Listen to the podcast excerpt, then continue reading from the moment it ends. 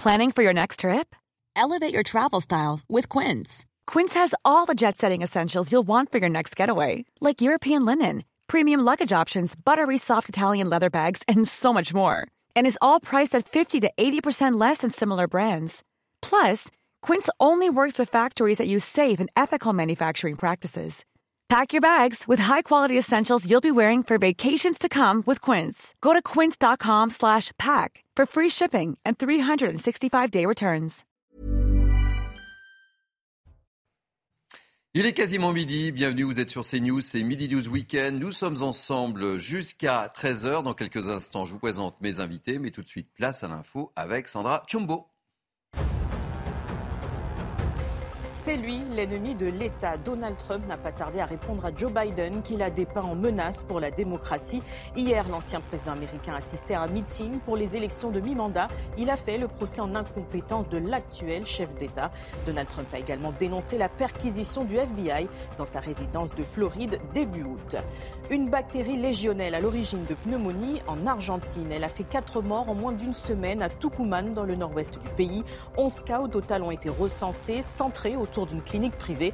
Des analyses sont en cours sur l'eau et le système de climatisation de l'établissement.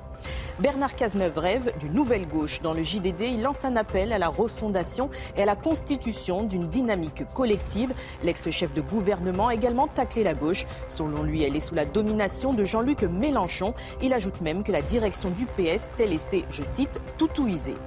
En football, le PSG intraitable hier soir face à Nantes. Les hommes de Christophe Galtier se sont imposés 3-0 à la Beaujoire. Mbappé a inscrit un doublé. Il a ouvert le score à la 18e minute sur une passe décisive de Lionel Messi. Mendes a plié le match en seconde période. Le club de la capitale a repris la tête de la Ligue 1. Il fera son entrée en Ligue des Champions mardi soir contre la Juventus. Une rencontre à suivre sur Canal+.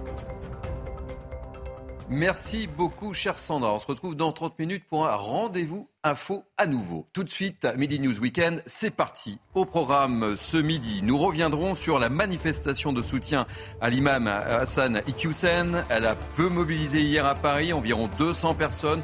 En revanche, en revanche, les propos entendus hier posent question, on en débat. C'était le 14 juillet 2016 sur la promenade des Anglais à Nice. Personne n'a oublié cet attentat qui a causé la mort de 86 personnes et blessé près de 500 personnes. Le procès s'ouvre demain. Selon Gérald Darmanin, la menace terroriste reste très importante. On en parle avec mes invités.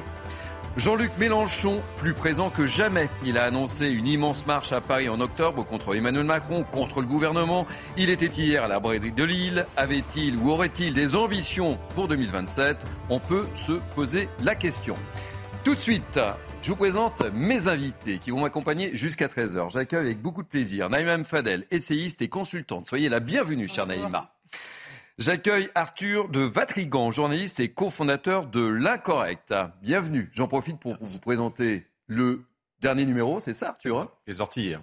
Qui est sorti hier, tout propre, tout neuf. Euh, voilà, le, le titre, l'école, le désastre, comment la gauche a décérébré nos gosses. Tout est dit.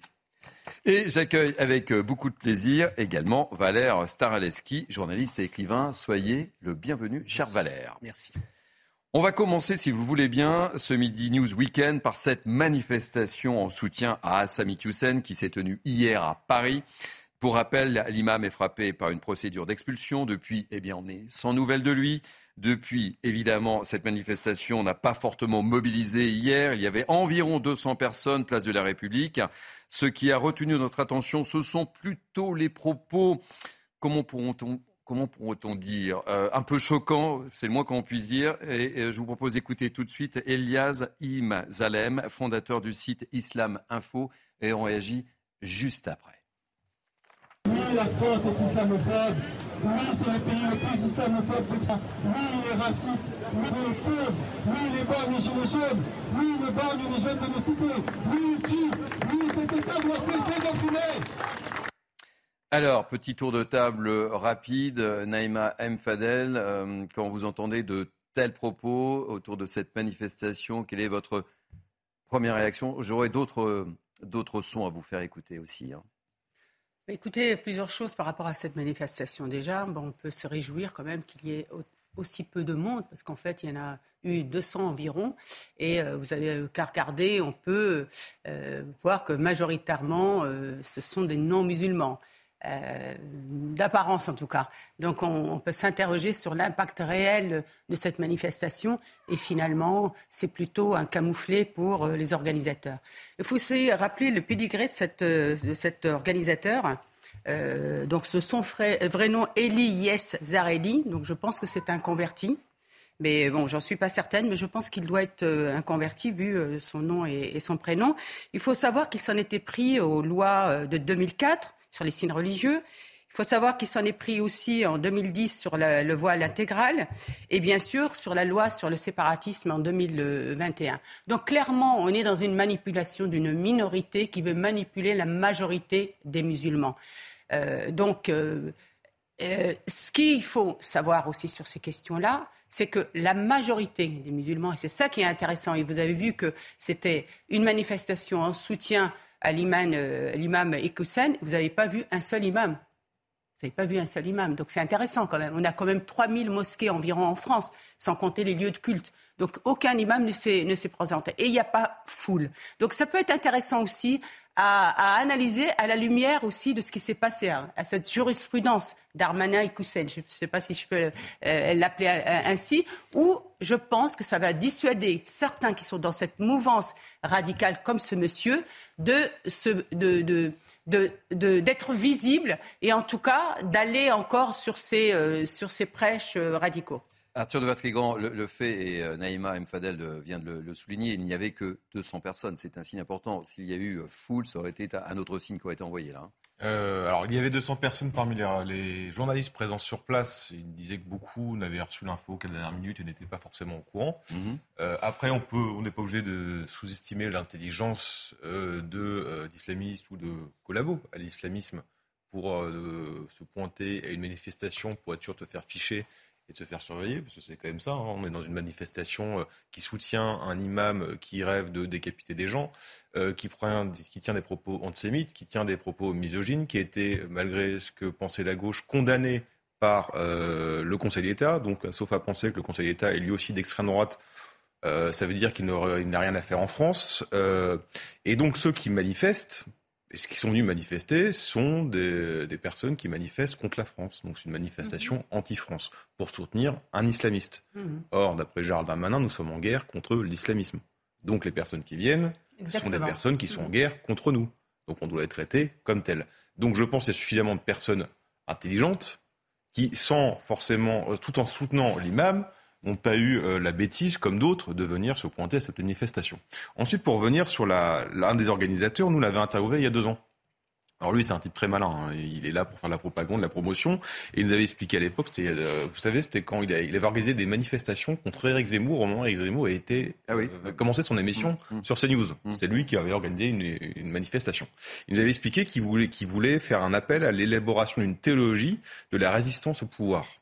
Bon, bah, c'est très clair. Et là, qu'est-ce qu'il dit? Il parle des gilets jaunes. Ah, mais il, est, clair. voilà, lui, il n'y a pas de souci là-dessus. C'est les autorités qui ne sont pas claires, en fait, parce que ce monsieur-là, comment il continue à faire cette propagande? Ah, mais c'est évident. Après, sur ce terme islamophobie, la nouveauté, c'est que avant on désignait des gens euh, d'islamophobie, on accusait des gens d'islamophobie. Là, c'est un islamophobie d'État. Donc c'est la France qui est islamophobe. Euh, c'est la nouveauté. Sauf que pourquoi, même s'il y a que 200 personnes, pourquoi ça fait pas autant de une de presse? Pourquoi on n'en parle pas autant? Pourquoi tous les politiques ne sont pas unanimement C'est ce matin, en faisant ma revue de presse, euh, pas, un, mot. Hein. Mais non, pas, un, mot. Dans... Je vous promets que si on avait fait une manifestation de 20 personnes pour soutenir un néo-nazi, ça aurait fait la une de tous les journaux. Là, non. Pourquoi? Parce que le terme islamophobie, ça peut déranger certains aussi.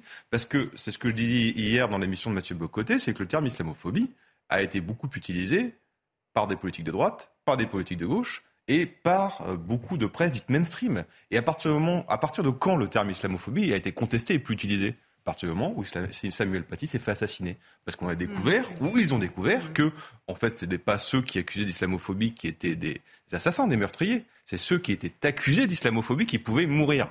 Et donc, beaucoup de gens ne sont pas très à l'aise avec ce, ce, mot-là. Parce que pendant des années, ils l'ont utilisé. Valère. Euh, en, voyant ces, images, je pense, je pense qu'il y a un prof qui ne pourra pas faire une, seconde rentrée euh, scolaire cette année, c'est Samuel Paty. il se trouve que dans, c'est peut-être par un côté bien personnel, mais très jeune, je rencontre pour le syndicat étudiant dans lequel j'étais, je rencontre Wolinski pour nous qui nous, qui nous fasse une petite, petite carte postale. Je rencontre ensuite Cabu pour le faire venir à une fête de l'humanité. Euh, J'étais très copain avec Sharp. Je l'ai même appelé le jour, où, Stéphane, le jour où il a été, tué. Euh, et puis un soir, je rencontre Bernard Maris euh, qui m'explique qu'il a écrit un bouquin pour dire que le communisme et le christianisme ont la même origine, le même socle, et que, en fait, pour lui, le communisme, c'est le christianisme remis sur ses pieds. C'était, je connais, j'ai rencontré ces gens-là, et ces gens-là ont tous été tués euh, par, par des islamistes. Donc, évidemment, euh, quand j'entends ça, quand je vois ça, euh, bah, il faut faire respecter euh, la loi, la loi française, et il faut la faire respecter de manière ferme. Parce qu'en ne la respectant pas, en ne la faisant pas respecter, on continue à ouvrir la voie à la logique des extrêmes et on, ça sera très difficile à un moment donné d'en sortir. Alors, euh, Valère euh, je vous donne la parole euh, dans, quelques instants, euh, Navi Fadel, mais justement pour faire écho à ce que vous venez de dire, je voulais vous faire écouter une autre intervention. Vous allez tout de suite comprendre pourquoi. Entendu. Profondément maldisant, profondément malfaisant. Ce journal, je le dis ici, alors qu'il y a des milliers de gens qui se sont rassemblés pour dire je suis Charlie en disant, je suis français. Moi, je ne suis pas Charlie, je suis très français.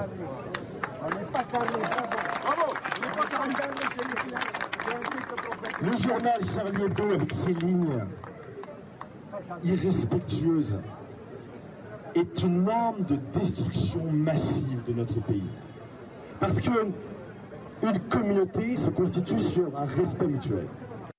Valère, vous comprenez pourquoi je vous ai interrompu et pourquoi je voulais vous faire oui, oui, mais cette intervention ce, monsieur oublie qu'on est au pays de, de j'allais dire de Zadig Voltaire. On est au pays de Voltaire, mais c'est euh, autre chose là. Oui, c'est autre chose. Voilà, on est on est au pays de, de, de Voltaire et euh, comment dire, euh, il faut il faut il faut défendre ça. Enfin, je veux dire. Alors après, je pense qu'il y a une partie des politiques qui ont une responsabilité. C'est ceux qui ont remplacé la défense de l'intérêt des travailleurs par la discrimination, mais qui l'ont remplacé totalement. Qu'on lutte contre la discrimination, c'est normal, mais qu'on remplace la défense de l'intérêt des travailleurs, bien compris, par la lutte contre les discriminations, bah, peut amener à, ces, comment dire, à ces évolutions absolument, négatives. Naïm Fadel, un, dernier mot sur. Oui, je voulais euh, rebondir sur ce que vient de dire euh, Valère. Euh, moi, je pense que voilà, on paye toujours ces 40 ans de, de laxisme, de relativisme, où il ne fallait pas stigmatiser, où il ne fallait pas ostraciser.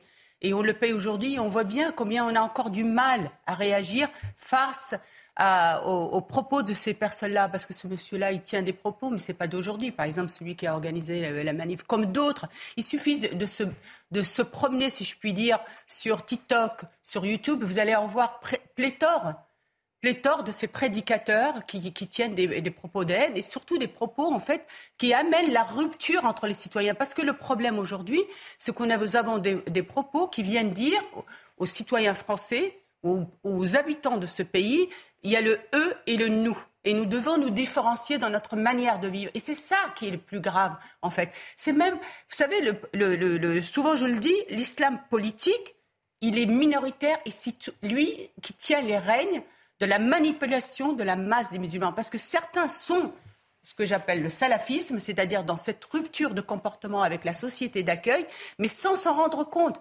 Et je voudrais juste rappeler qu'il y a des pays qui ont, euh, qui ont lutté contre l'islamisme, les attentats notamment, je rappelle juste le Maroc que je connais bien, rappelez-vous les attentats qu'il y a eu au Maroc, aujourd'hui, chaque jour, il y a des attentats qui sont déjoués. Et ils ont déjoué aussi au niveau mentalité, puisqu'il y a eu des avancées considérables en termes de droits des femmes. Et si le gouvernement de Ghanouchi, dernier gouvernement qui date de deux ans, il a quand même nommé cinq femmes ministres non voilées, très modernes, très vraiment occidentalisées. Donc c'est intéressant aussi à étudier ce qui se passe dans d'autres pays. On va changer Je voudrais juste dire une autre chose parce que c'est important. Il faut faire attention aujourd'hui. Les mosquées sont tenues. je veux dire, ils sont surveillés. Donc c'est pas là où il y a vraiment ces prêches de haine et de rupture. Donc il faut vraiment mettre le paquet sur le dark web et notamment vraiment TikTok. Allez-y. Vraiment, allez-y voir ce qui se passe sur TikTok. C'est vraiment affligeant et terrifiant. On va changer de sujet. C'était le 14 juillet 2016 sur la promenade des Anglais. Alors que des milliers de personnes scrutent le ciel en vue du feu d'artifice, du célèbre feu d'artifice de Nice, un camion de 19 tonnes fonce dans la foule. Le terrorisme frappe à nouveau la France. 86 personnes sont fauchées ce jour-là, 318 blessés. Demain, euh, six ans plus tard, s'ouvre enfin à Paris le procès de huit personnes accusées d'être liées à cet attentat. Reportage Céliane Judas et on en parle juste après. Le souvenir de l'attentat est toujours bien présent à Nice. Au mémorial des jardins de la Villa Masséna, niçois et touristes viennent se recueillir. À quelques mètres, sur la promenade des Anglais, où de nombreux Niçois n'ont toujours pas la force de revenir, l'œuvre mémorielle L'Ange de la Baie a été inaugurée le 14 juillet dernier. Au pied de la statue, les noms des 86 victimes. Six ans après les faits, Nice n'oublie pas, mais fait preuve d'une grande résilience. Résilience euh, de ceux qui ont vécu de près euh, l'événement, qui ont été concernés assez directement. Compliqué évidemment, et sans doute pour ces personnes-là, le, procès est un épisode important, un moment très important. Puis aussi résilience par rapport au collectif, je dirais, à ceux qui habitent Nice et autour de Nice. Hein. Euh, cet épisode a changé leur vie. Hein. Euh, c'est mon cas par exemple. Hein. Euh, on a tous en tête là où on était ce moment-là, qu'est-ce qu'on faisait, comment est-ce que la ville a connu un, changement important. Et du coup, il me semble qu'il y a aussi une épreuve collective à surmonter. Le procès s'ouvrira au Palais de justice de Paris le 5 septembre prochain. Alors ce procès euh, s'ouvre euh, six ans plus tard, une menace terroriste qui reste malgré tout euh, très présente. Regardez ce que nous dit Gérald Darmanin sur Twitter. La menace terroriste reste très importante. 39 attentats ont été déjoués depuis 2017 grâce à l'action de nos services, dont six depuis l'an dernier. Arthur de Vatrigan, oui, c'est ce procès s'ouvre dans un climat assez, assez pesant avec cette menace, comme le signale Gérald Darmanin. Et d'ailleurs, le procureur euh, national antiterroriste l'a déclaré il y a deux jours qu'il y avait une menace de plus en plus forte parce que des individus euh, venant de zones euh, d'action terroriste, notamment irako-syrienne, pouvaient débarquer en Europe. Et n'oublions pas aussi qu'on a depuis un an et demi beaucoup de libérations de détenus qui étaient condamnés pour terrorisme. Et si euh, la prison euh, permettait d'éviter des récidives, ça serait, ce qui n'est pas le cas. On connaît le terreau, on sait euh, la, le niveau d'endoctrinement et de haine et d'anti-France qui, qui, prospère dans, dans, dans, ces lieux. Donc imaginez 100, 200 personnes condamnées pour terrorisme qui sortent. Ce que, le risque que ça peut donner. Mais il y a quelque chose qu'on oublie, ou peut-être qu'on a été malgré tout habitué, ce qui est encore plus dramatique, c'est qu'on a beaucoup en fait d'attaques euh, de ce type. Alors pas de ce volume-là, évidemment, euh, mais très régulièrement. Je vous cite trois exemples dans les derniers mois. On a un clandestin à Paris qui caillasse un métro en criant la Wagbar. On a un homme qui a décapité son père en criant la Wagbar à Lyon. On a un Saint-Quentin, un homme qui s'est badé euh, dans centre-ville en tirant des coups de fusil, des coups de fusil pardon, en criant la Wagbar. On a régulièrement ce genre de faits qui sont malheureusement devenus, en tout cas de ceux qui le traitent, comme des faits divers ou euh, sur lesquels on serait habitué. Donc le problème, c'est qu'en effet, on sous-estime ça. Euh, d'autant plus que euh, malheureusement le, le, problème structurel, de fond, n'a jamais été réglé. comment voulez-vous régler le problème de l'islamisme quand, il a, quand déjà il a fallu 40 attentats depuis 2012, depuis l'immonde Mera, pour qu'enfin on arrête de paraître déséquilibré, pour qu'enfin on puisse nommer clairement l'ennemi, l'islamisme. Et encore, je vous rappelle que le président de la République qui aime beaucoup le mot guerre, qui le dit pour les virus, qui le dit pour la guerre en Ukraine, n'a jamais employé le mot guerre pour l'islamisme. Gérald Darmanin, si. Donc, on met beaucoup de temps. Et comme c'est un sujet structurel, profondément enraciné dans tous les failles de notre système, immigration, justice, problème de rapport avec la laïcité, avec l'école, ça va pas se résoudre du jour au lendemain et on, commence à prendre à peine la mesure de ce que c'est aujourd'hui. Naïma, est-ce qu'on peut se, satisfaire de, cette lutte qui est menée contre le terrorisme quand euh, Gérald Darmanin parle de 39 attentats qui ont été déjoués depuis 2017 Est-ce que vous avez le sentiment qu'effectivement on a été euh, assez, euh, assez efficace en la matière? Non, je ne pense pas. malheureusement, il y a eu des attentats bien sûr déjoués qui pouvaient être très importants et, tant mieux, mais je rejoins ce, que vient de dire. Arthur, on a quand même des attentats au quotidien qui deviennent des faits divers et on les a plutôt banalisés dans la manière même aujourd'hui de, les relater et, même certains ne sont même plus relatés. C'est ça qui est. Parce qu'il y a des personnes qui ont été euh, euh, égorgées. Moi, je, reste persuadée qu'on ne s'est pas encore attaqué à la racine, à la racine du mal. et euh, effectivement conditionnant même la pratique du, culte. Donc on a tout un travail à faire au sein de nos écoles, au sein de nos quartiers, au sein de nos centres. En fait, tous les espaces de résonance de, cette radicalité n'ont pas été aujourd'hui assez, euh, comment dirais-je, investis. Et, tant qu'on n'aura pas un, travail de fond autour de, ces sujets-là, on n'y arrivera pas. Tant qu'on laissera des quartiers enfermés où justement c'est d'espace de réislamisation dans cette doctrine, mais, mais euh, c'est une aubaine, c'est une aubaine, vous vous rendez compte. C'est, cet entre-soi a aussi été euh, l'outil de cette réislamisation. Donc, et puis nos écoles aussi, etc. Tant qu'on relativisera, parce que faut savoir une chose, c'est que moi quand je travaillais avec certains professeurs, c'est qu'ils veulent la paix. Donc on ferme les yeux. Et c'est ça qui est terrible. Il n'y a pas pire que de fermer les yeux dans les centres sociaux, dans les, écoles. Parce qu'aujourd'hui, en plus, on n'a plus cette diversité d'employés, d'agents dans ces, dans J'aimerais vous rappeler le, livre de, cet enseignant dont on a pas beaucoup parlé sur ce, plateau, qui nous disait que c'était difficile, il était obligé de faire des choix dans, dans son enseignement avec des thématiques qu'il ne pouvait plus aborder. Oui, mais si cet enseignant a, euh, euh, comment dirais-je, une protection, disons qu'il sent que sa hiérarchie est avec lui, je pense qu'ils oseront. Aujourd'hui, ils n'osent pas. Ils n'osent pas. Quand vous avez des, jeunes qui chahutent, qui chahutent effectivement parce que vous allez aborder certains, euh, certains, certains programmes, mais si vous réagissez en mettant un zéro pointé et que votre hiérarchie vous soutient si les parents viennent, ben, ça va être autrement. Vous voyez, en fait, on n'a pas de modèle euh, de, de, réponses qui dissuadent qui font qu'à un moment, ça fait boomerang. C'est pour ça que je pense que, pour le coup, Darmanin a quand même réussi quelque chose, parce que c'est un effet aussi de, qui va faire la jurisprudence, bien sûr, mais qui dissuadera forcément. Voyez, c'est ça. C'est déjà, je vais dire, une, pour moi, symboliquement, c'est très fort ce qui se passe, et c'est ce qui explique que certains n'avaient pas envie d'être vus à ces manifestations. Valère, vous partagez le même avis. Euh, euh, on ne s'est pas suffisamment euh, attaqué aux racines du mal. Naïma parle de la, très justement de, la racine. moi, je pense que si tous les partis classiques de droite, de gauche sont effondrés aujourd'hui, c'est parce que, comment dire, le régal, ce qu'on appelle le régalien, a été remplacé quand même par les néolibéraux, c'est-à-dire par le fric à tous les étages. Quels sont pour, euh, pour la jeunesse aujourd'hui, quels sont les modèles euh, quels sont les modèles Et euh, on a laissé, comme le dit le grand Pasolini, la permissivité aboutit à la vulgarité, mais ça aboutit aussi à la tyrannie. Et on est dans une, dans une situation, je pense, où la police fait énormément, le, ministre très certainement aussi, bien sûr, il fait son travail, mais on est quand même en aval.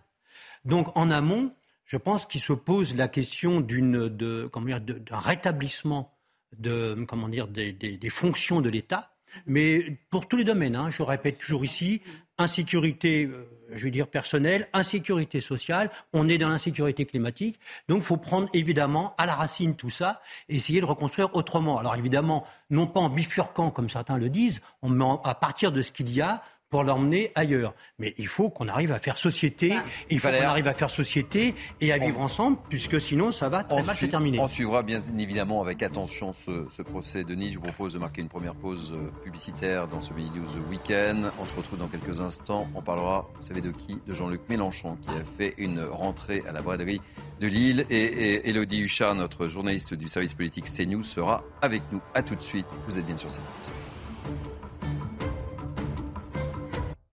Retour de Midi Weekend, nous sommes ensemble jusqu'à 13h tout de suite. Place à l'info avec Sandra Chumbo.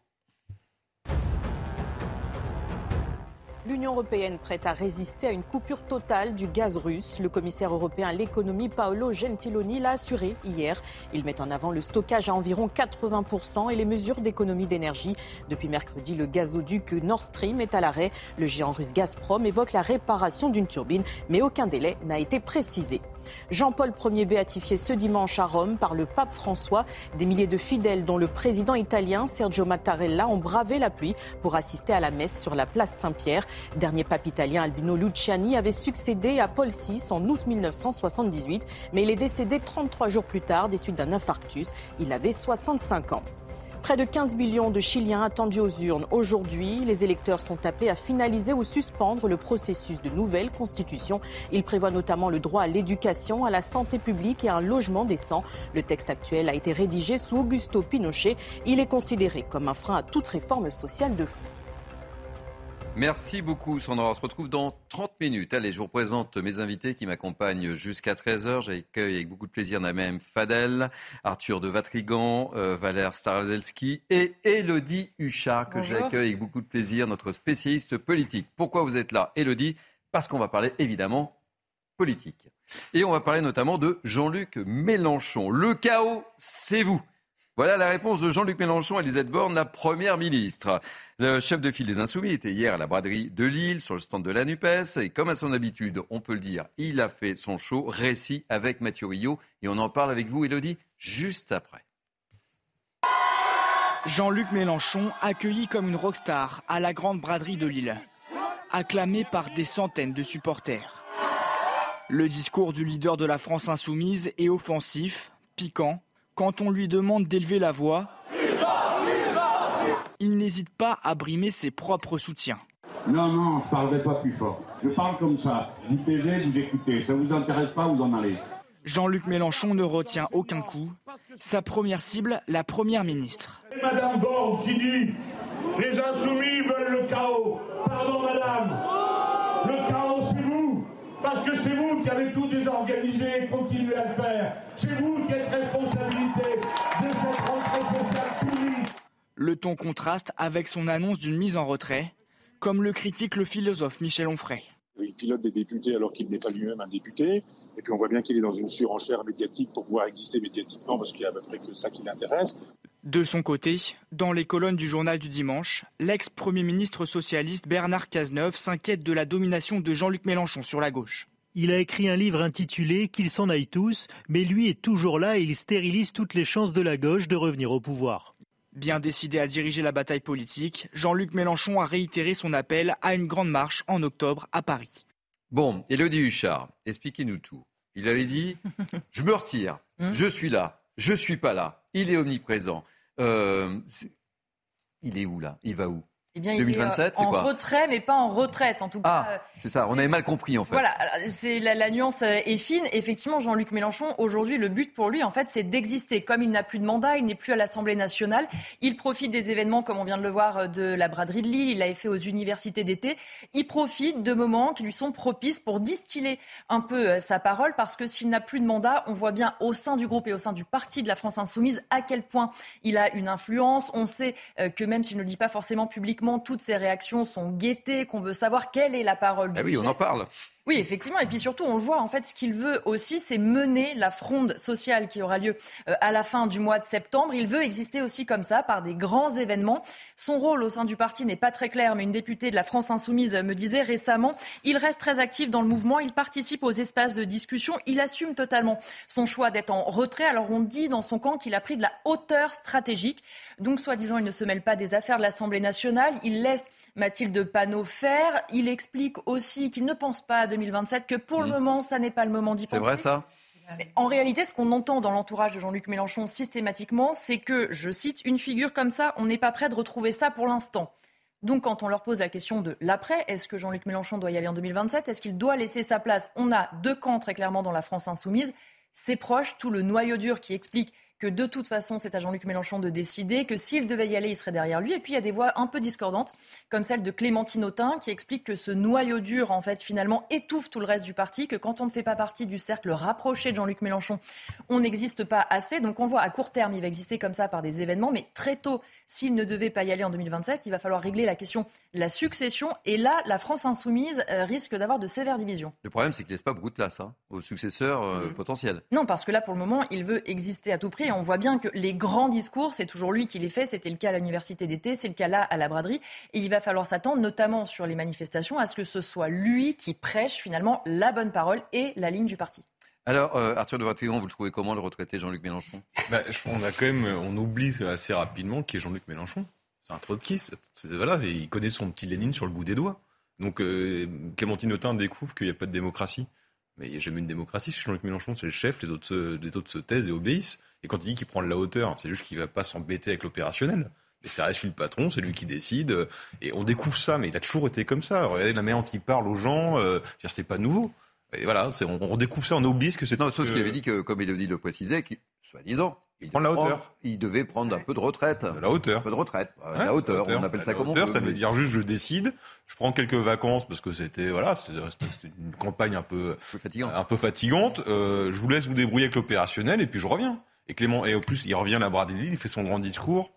C'est quelques jours après qu'il y a eu des euh, offres qui sortent dans la presse et des euh, notamment Clémentine mmh. Autain, qui expliquent oui, la démocratie au sein de la France insoumise, ah. c'est pas génial, j'aimerais bien que finalement on discute un peu plus. Mais Jean-Luc Mélenchon n'a jamais été un démocrate. Il n'a jamais prétendu l'être en plus. Donc ça ne fonctionnera pas. Et, puis je vous promets que si euh, physiquement et qu'il n'a pas de problème de santé, en 27 il sera là. Hein, parce que dans, dans, dans, cette tradition-là, si vous voulez prendre le pouvoir, il faut trucider le père. On vous le père laisse pas le pouvoir. Euh, cette bataille générale qu'il annonce là, au mois, mois d'octobre dont on parlait euh, Elodie, euh, ça, ça, vous inquiète non, enfin, je ne m'inquiète pas, mais en même temps, je me dis que le gouvernement lui offre quand même les conditions. C'est une aubaine pour lui. Ils, disent que les, les, les, insoumis, qu'il faut aller chercher la colère. Ils ont été formés hein, avec des écoles, si je puis dire, aux États-Unis. Il faut aller chercher la colère. C'est tellement facile d'aller chercher la colère. Et aujourd'hui, la colère, elle est là ce gourou, parce que pour moi, c'est plus qu'un chef, c'est un gourou. La preuve, c'est qu'il se permet d'être méprisant envers les gens qui sont des militants, qui viennent pour l'écouter, qui font cet effort-là. Et vous avez vu la manière dont, il leur parle. C'est extrêmement euh, violent. Euh, et, aujourd'hui, moi, je pense que c'est encore une fois, voilà, il va, occuper le terrain avec euh, la France insoumise parce que le gouvernement a failli, a failli, et que malheureusement les autres partis, j'ai le sentiment, je ne sais pas ce que vous en pensez, Elodie, qui ne sont pas assez présents sur ce, sujet de la colère des, des, des, citoyens. Oui, mais effectivement, la, France insoumise a un avantage, c'est qu'elle sait euh, attiser et jouer avec euh, les colères. On a euh, d'autres partis, notamment à l'Assemblée nationale, on voit les républicains très discrets qui cherchent un peu leur place. Le Rassemblement national qui ne veut pas trop attiser la colère parce qu'ils veulent se notabiliser, se crédibiliser, montrer qu'ils sont plutôt calmes. Donc forcément, euh, la France insoumise a un boulevard et justement, il travaille euh, à la fois en interne avec euh, les élus du parti, mais avec toutes les associations pour mener véritablement des manifestations qui ne soient pas que politiques, avec les syndicats, avec la société civile. Et pour le coup, je suis d'accord avec ce que vous disiez, c'est-à-dire Jean-Luc Mélenchon et la France insoumise, un boulevard, et notamment parce que toute cette colère-là, ils arrivent à la rassembler, ce que n'arrivent pas à faire les autres partis pour l'instant. deux mots, parce qu'on a beaucoup de sujets. Deux mots. D'ici 13 heures. Rappelle simplement que et la France insoumise n'est pas un parti, c'est un mouvement. Et les mouvements sont dirigés par des chefs. Le mouvement ouvrier a créé et inventé au XIXe siècle les partis avec les congrès que d'ailleurs la, droite a repris. Donc, je pense que si la gauche est aussi faible aujourd'hui, c'est aussi parce qu'elle manque d'organisation qui soient des organisations peut-être lourdes mais démocratiques. Donc, je répète, EFI, c'est un mouvement avec un chef. Et c'est la grande différence avec les autres partis de gauche qui, effectivement, ont intérêt à travailler pour se relever si on veut que la gauche puisse exister dans ce pays, que la démocratie puisse fonctionner, parce que je rappelle tout de même que la politique, ça, évite la barbarie. Mais à partir Allez, on, va changer, on, va changer, de sujet parce que le temps presse. J'aimerais euh, également vous faire réagir sur ce sondage publié par nos confrères du journal du dimanche euh, ce matin sur l'évolution des préoccupations des Français. Selon vous, quelle est la première préoccupation des Français? Tour de table Pouvoir d'achat. Pouvoir d'achat. Pouvoir d'achat. Explication d'Elisa Lukavski. Et on en parle juste après avec vous, notamment Elodie. Un Français sur deux, 48% exactement, désigne le pouvoir d'achat comme la première de ses inquiétudes, d'après un sondage euh, CSA pour le journal euh, du dimanche. C'est loin, hein, devant des thèmes comme euh, l'environnement ou encore l'insécurité, vous le voyez, qui à 21% préoccupe un Français sur cinq. Le gouvernement l'a compris et perfuse les Français à coups d'aide, remise carburant, bouclier tarifaire ou encore aide exceptionnelle. L'État va continuer à aider les Français en 2023 euh, comme l'a affirmé le ministre des Comptes publics, Gabriel Attal, hier. On va maintenir un système de bouclier en 2023. Je suis en train de préparer euh, le budget pour 2023. Euh, Mon état d'esprit, c'est quoi? C'est de dire qu'il ne faut laisser dérailler ni la facture des Français, ni nos finances publiques. Et c'est pas incompatible. On va continuer à les protéger et qu'on va maintenir un système protecteur pour leur pouvoir d'achat. Gabriel Attal qui a précisé hein, que dans le projet de loi de finances pour 2023, eh bien, des crédits d'aide supplémentaires euh, étaient budgétisés, l'idée étant d'accompagner les plus fragiles en cas de forte hausse des prix. Mais en l'absence de majorité absolue à l'Assemblée nationale, eh bien, ce projet de loi de finances, il a peu de chance hein, d'être voté. Résultat, si la majorité laisse la porte ouverte à des discussions, eh bien, elle n'exclut pas le recours au passage en force en cas de blocage. De facto, euh, cela laisserait peu d'autres choix que l'utilisation du 49.3, a déclaré Gabriel Attal. Un ultime outil dont la majorité aimerait éviter de se servir. Mais avant d'être voté, eh bien, ce projet de loi de finances, il doit d'abord être présenté en Conseil des ministres. Ça sera le 26 septembre. Allez, Elodie Huchard, je me tourne à nouveau vers vous pour une fois que je vous ai avec moi. Euh, J'en profite. Hein. Euh, cette politique du carnet de chèques, est-ce qu'elle va pouvoir se poursuivre, la politique du gouvernement? Non, parce que quand euh, Gabriel Attal, on vient de l'entendre, dit on ne veut pas laisser dérailler ni la facture des Français ni les dépenses publiques, à un moment donné, de toute façon, ça n'est plus compatible. Normalement, c'était la fin du quoi qu'il en coûte. Finalement, avec l'inflation, le gouvernement a mis en place un certain nombre d'aides. Donc il y a des aides et des revalorisations, notamment des retraites, des minima sociaux, qui certes sont des aides pérenne. En revanche, notamment, on peut parler de l'aide au carburant dont on a beaucoup parlé. À partir de novembre, elle diminue et à la fin du mois de décembre, cette aide sera supprimée. On va avoir aussi le versement d'une prime euh, pour, contre l'inflation, mais c'est une prime qui sera versée une fois. Et de toute façon, à un moment donné, il va falloir que le gouvernement mette soit en place des dispositifs, mais sans doute beaucoup moins engageants que ceux qu'on a actuellement, soit de toute façon, le gouvernement ne pourra pas toujours euh, faire euh, des. Alors Bruno Le Maire se veut optimiste, il explique qu'on est au pic de l'inflation et que donc, normalement, début 2023, ça ira beaucoup mieux. Alors, on peut être optimiste comme Bruno Le Maire et on souhaite tous euh, l'être. En réalité, on ne sait pas si ça va véritablement se passer comme ça. Gabriel Attal qui explique que le bouclier euh, tarifaire, notamment, va être prolongé, mais ça veut dire dans quel domaine, quels Français vont être concernés, dans quelle euh, proportion. Quand on interroge justement le ministre ce matin dans le Parisien sur une potentielle hausse du prix de l'énergie, il explique que c'est une possibilité, qu'il y aura une hausse, mais ça ne sera pas 40% comme en Allemagne. Certes, il va falloir voir à la fin la facture pour les Français. Et puis, ça rejoint ce qu'on dit disait euh, juste avant, le gouvernement veut être rassurant, estime, explique qu'il va être aux côtés des Français, aussi parce qu'ils ont conscience que quand les aides vont s'arrêter ou diminuer, c'est là où la situation va être la plus inflammable et donc où il pourrait y avoir notamment des manifestations. Euh, Valère, vous partagez l'avis d'Élodie. Euh, ça va être difficile de poursuivre cette politique du carnet de chèques Écoutez, je ne sais pas. tout ce que je sais, c'est que notre pays, qui est le pays de la Révolution française, est très attaché à la justice et la justice sociale. Donc, euh, je l'ai dit la dernière fois, mais depuis à peu près 25 ans, 20 ans, le capital a repris 10% sur le travail. Euh, je prends l'exemple des profs. Euh, les profs aujourd'hui sont payés 1 à 1,3 du SMIC. Il était à 2,4 dans les années 80. Donc, il y a une baisse de, des, salaires, une baisse, une baisse réelle des salaires, une baisse du pouvoir d'achat. Donc là, ça sera l'objet euh, je ne dis pas que le gouvernement ne fait rien. Je dis simplement que euh, tout ça, c'est aussi l'objet de, de, de, de, confrontation, de, discussion et d'action aussi. Puisqu'il euh, il y a des gens, 70% des gens gagnent en dessous de 2000 euros. Beaucoup plus, je me souviens d'avoir Richard Boringer me disait, c'est là que je l'ai connu, il me disait, se lever le matin pour aller gagner 1200 ou 1300 euros, pourquoi les gens font ça? Pour leur dignité. Donc je mmh. pense qu'il faut effectivement, sans démagogie, qu'il faut, euh, il y a de l'argent, euh, il y a des, euh, il y a des profits énormes. Il faut que tout le monde, il faut que tout le monde mette la main, la, main, la main à la poche, la main à la patte. Naïma, Arthur, ce, sondage ne, vous surprend en aucune manière. Le pouvoir d'achat, préoccupation ah, numéro un des, Français. absolument pas, bien, bien évidemment. Et on voit bien que les gens sont actuellement ça va très mal dans notre pays. Je ne sais pas si le gouvernement se rend compte j'ai le sentiment vraiment qu'ils sont déconnectés. Hein. Parce qu'au-delà des personnes euh, qu'ils ciblent tout le temps, c'est les, personnes les plus fragiles, les plus modestes, il ne faut pas oublier qu'il y a toute cette classe moyenne qui aujourd'hui s'est extrêmement appauvrie. Et, il n'a, et on ne voit pas, enfin, je n'ai pas le sentiment qu'il ait euh, envie de s'adresser aussi à cette classe moyenne. Et je pense vraiment que pour le coup, euh, les, les prochain, enfin, moi je pense que mm, prochainement, dans les différentes manifestations qu'il va y avoir, vous allez avoir cette classe moyenne qui, pour la majorité, ont voté pour lui. Ça va être intéressant de voir euh, ce qui se passe. Parce qu'effectivement, cet État-providence, ce social, cette justice sociale dont vous parlez, euh, Valère, elle est importante, mais elle doit être équilibrée. Elle doit équilibrer, et il faut qu'elle ait un sens pour tout le monde. Et aujourd'hui, le problème, c'est qu'on additionne les aides pour les plus modestes, et tant mieux, il faut les aider, mais que justement, on a, on a oublié cette classe moyenne.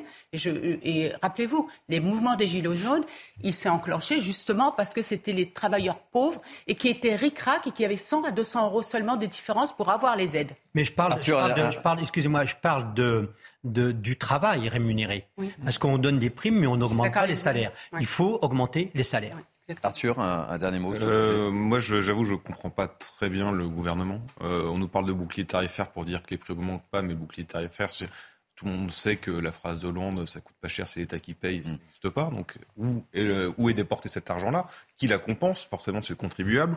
Ensuite, on nous explique que finalement, ça va aller, mais finalement que non, parce que la rentrée d'Emmanuel Macron, mm. c'est préparez-vous, ça va être affreux. Et on fait un conseil de défense énergétique, donc on imagine qu'il annonce quelque chose. Et enfin, je suis pas économiste, mais d'un point de vue euh, purement assez simple, on a de l'argent public qui n'existe pas, qui est dépensé pour des investissements qui ne rapportent pas. Donc ça aggrave le poids de la dette. La dette, si les taux d'intérêt sont bas, on s'en fout, mais les taux d'intérêt sont hauts. Donc si on fait quoi? On compense, on essaie de limiter la baisse des taux d'intérêt. Forcément, c'est l'euro qui va, qui va morfler. L'euro qui tombe, bah, ça augmente l'inflation. Donc je comprends pas, en fait, je, je n'arrive pas à comprendre la logique. Les débats risquent d'être animés à la rentrée. Merci en tous les cas, euh, Elodie, pour toutes ces précisions. Et on va changer de sujet. On va parler de la police. Non, la police judiciaire ne va pas disparaître. Ce n'est pas moi qui le dis. C'est ce que défend ce matin dans le Parisien Frédéric Vaux, le directeur général de la police nationale, en cause cette réforme prévue pour 2023. Alors, nous sommes en direct avec Jean-Christophe Couvi, secrétaire national unité SGP Police Force ouvrière.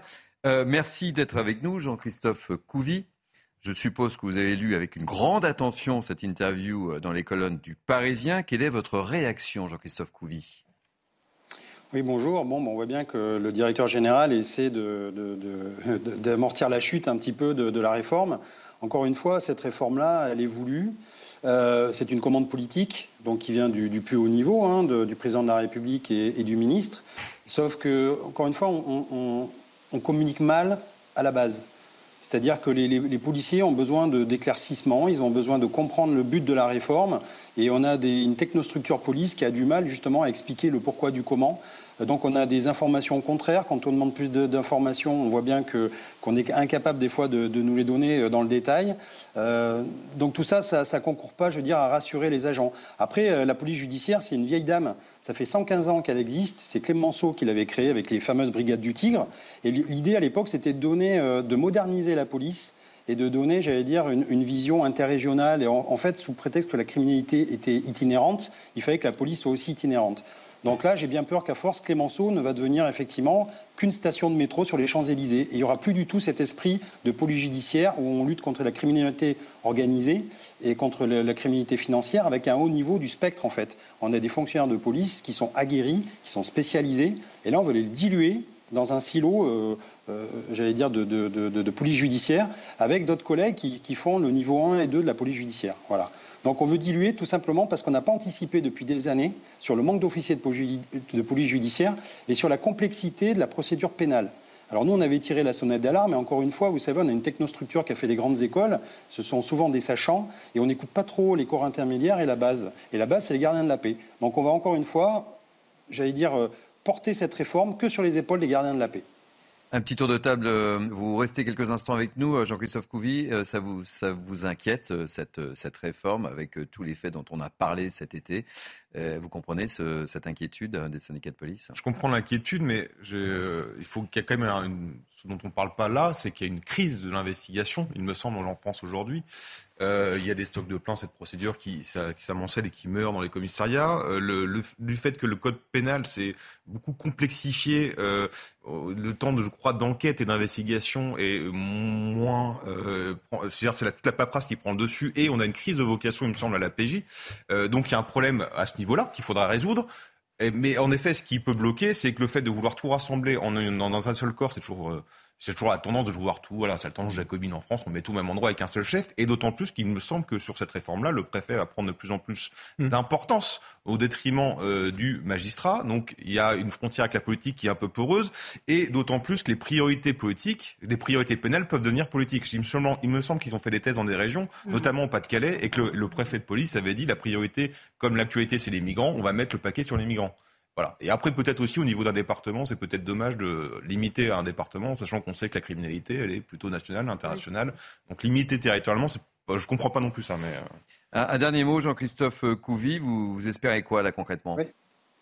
Non, mais déjà, concrètement, on espère déjà qu'on que va, on va pouvoir négocier. On a entendu notre ministre nous dire qu'il y aurait des amendements. Nous, on veut vraiment rentrer dans le corps du sujet et on a besoin de parler avec des interlocuteurs qui connaissent bien le métier. Euh, et donc, euh, il faut, il faut j'allais dire, euh, qu'on réfléchisse bien à ce qu'on veut faire et ne pas casser ce qui marche déjà. On l'a déjà fait ça avec euh, la réforme, notamment à l'époque, on a cassé les renseignements généraux. Mais on a mis plus de 10 ans pour s'en remettre. Parce qu'encore une fois, on avait dilué le, renseignement dans la direction centrale de la sécurité publique. Et c'était la dernière roue du carrosse.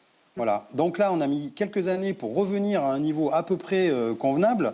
Et on se rend compte que des fois, sur les coups des réformes, pour faire bien, parce qu'il faut réformer, parce qu'on n'arrête pas de nous dire qu'effectivement l'État euh, ne, roule plus sur ses roues, mais sur ses freins. Sauf qu'en fait, euh, encore une fois, réformer pour réformer, ça ne sert pas à grand-chose quand il y a un but derrière. Et là, on a bien compris que le but, c'était de sortir nos collègues, effectivement, de niveau 1 et niveau 2, de toute la paperasse, et parce qu'ils sont, les pauvres, ils prennent des vagues et des vagues euh, de, plaintes, ils n'arrivent pas à, j'allais dire aujourd'hui, à, éclaircir toutes les affaires dans un temps imparti, et parce qu'en fait, ils sont, ils sont vraiment noyés. Mais on va se, on risque, j'allais dire, se priver d'un taux d'excellence. La police judiciaire, dans le monde entier, elle est reconnue comme telle. Voilà. Et donc là, on va se priver de ça, de cet outil qui est, quelque part un outil de performance, encore une fois, pour faire une police de, de quantité, parce qu'on va parler du chiffre, hein, plutôt qu'une police de qualité. Merci beaucoup euh, Jean-Christophe Couvi d'avoir accepté de, répondre à, nos questions ce matin sur euh, CNews. Je rappelle que vous êtes secrétaire national unité SGP Police Force ouvrière. Allez, dernier sujet sur lequel j'aimerais vous faire réagir. On va prendre la direction, Naïma, Valère et Arthur, on va prendre la direction de Grenoble. Pourquoi Grenoble, me direz-vous? Parce que le maire écologiste, Eric Piolle, qui a beaucoup fait parler de lui sur cette affaire du Burkini, eh bien, il a pris une nouvelle décision qui va faire débat, à n'en pas douter. Euh, je vous propose de regarder ce tweet. Euh, depuis la rentrée, les élèves devront demander spécifiquement chaque jour s'ils veulent du poisson ou euh, de la viande en plus euh, de leur repas. Et regardez ce tweet d'Éric Piolle en ce jour de rentrée à Grenoble. Les nouveaux menus standards sont végétariens avec un point d'exclamation. La logique est inversée. Il faut demander pour manger de la viande ou du poisson. Nous continuons de végétaliser les cours d'école et de développer les places piétonnes devant nos écoles. Normalement, si tout va bien. Nous sommes en direct avec Sandra Brancato, qui est pédiatre nutritionniste. Pardon. Euh, Sandra, euh, merci d'être avec nous. Non, on l'a pas encore. Bah, écoutez, avant d'avoir Sandra euh, Brancato, quelle est votre réaction, mon cher Arthur de Vatrigan? Éric Piolle persiste et signe. Nouvelle mesure. Et on en parle. C'est le totalitarisme vert euh, principe par principe. Euh, on va changer notre monde sans vous demander votre avis. C'est toujours le principe. Très bien. Sauf que là, derrière, quand même, il n'y a pas qu'une idéologie écolo. Euh, et je pense qu'il y a aussi un petit stratagème pour glisser en loose day le problème des repas de substitution. Vous faites un repas végétarien, vous n'avez plus de problème de porc, par exemple, à la cantine.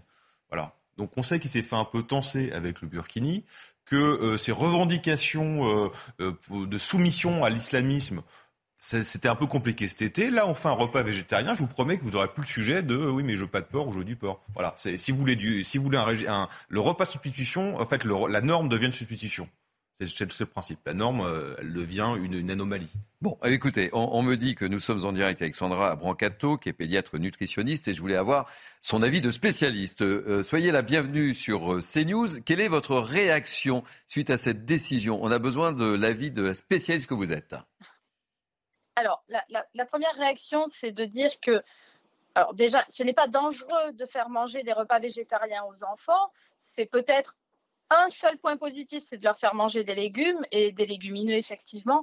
Mais il va quand même y avoir un, tout petit souci, c'est que les, tout petits, alors normalement, si j'ai tout bien compris, ils doivent demander, les enfants. Ils doivent demander.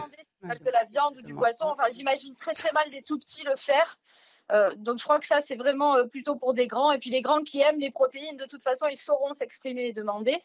La deuxième problématique, euh, à part les tout petits, ça va être ces enfants qui n'ont pas accès à des repas de qualité à la maison parce que bah, financièrement, les parents n'achètent pas forcément des protéines de bonne qualité et qui du coup n'auront pas du tout, du tout d'apport protéique pendant quatre jours, voire cinq jours sur la semaine. Et donc là, nous, là où on dit attention, c'est que ben non, le repas végétarien ne doit pas être la norme, mais qu'il faut continuer à proposer des repas végétariens pour les familles qui le souhaitent. Mais c'est dans ce sens-là que ça doit être fait. C'est les repas végétariens sont à la demande et en substitution, mais la norme, ça reste le repas avec un apport en viande ou en poisson. écoutez, merci beaucoup d'avoir réagi et de nous avoir expliqué tout cela. Merci. Je vous rappelle que vous êtes pédiatre nutritionniste. Un, mot de la, sur, non, ce, ce sujet très rapidement euh, c'est une constance chez les Verts. De toute façon, ils veulent influencer euh, nos modes de vie, nos, comportements, etc. C'est extrêmement grave. Et je, je rejoins euh, euh, la nutritionniste, c'est qu'il y a des enfants effectivement qui ne mangent pas de viande. Et donc, du coup, j'ai l'impression que là, les agents ne, proposeront pas de la viande. Il faut que ce soit l'enfant lui-même qui fasse la demande. Donc, ça va être, ça va être compliqué. ça va être compliqué. Et la question que, que j'aurais aimé poser à, à ce maire, est-ce que les parents dont les enfants ne mangent pas de viande vont payer moins cher la cantine. On en reparlera. Euh, Valère, deux secondes. Deux secondes. Deux secondes. Les... Complètement d'accord, parce qu'il y a des enfants qui ne mangent pas de viande, ou ils mangent des saucisses où il y a 13% de viande dedans. Si je pouvais, je serais végétarien, comme Tolstoï, comme Isaac, euh, Babish Schichinger. Euh, simplement, on a raison de développer la proposition des, des repas végétariens. simplement, on ne le fait pas comme ça. Euh, et on le fait d'ailleurs. Pour terminer, les couches populaires ont vraiment été rayées d'écran depuis quelque temps, euh, et sur les couches moyennes supérieures qui ont pris le pouvoir, bah, elles agissent et elles font pour eux. Et elles oublient les couches populaires. Et, nous, à la fête de l'humanité, dans le stand dans lequel j'irai, il y aura les deux. Il y aura du brinmo, il y aura, il y aura, et, il y aura aussi, et aussi les repas végétariens. Merci. À la fête de l'humanité. La semaine prochaine termine. Merci, Naïma Mfadel, merci Arthur de Vatrigan, merci à Valère Staravelski. Euh, je vous souhaite de passer une belle journée. Je voulais remercier aussi David Poujol, Cynthia Pina et Jérôme Duroux qui m'ont accompagné pour préparer cette heure de News Weekend. Tout de suite, eh bien, c'est en quête d'esprit avec Émeric Pourbet. À très bientôt. Belle journée sur CNews.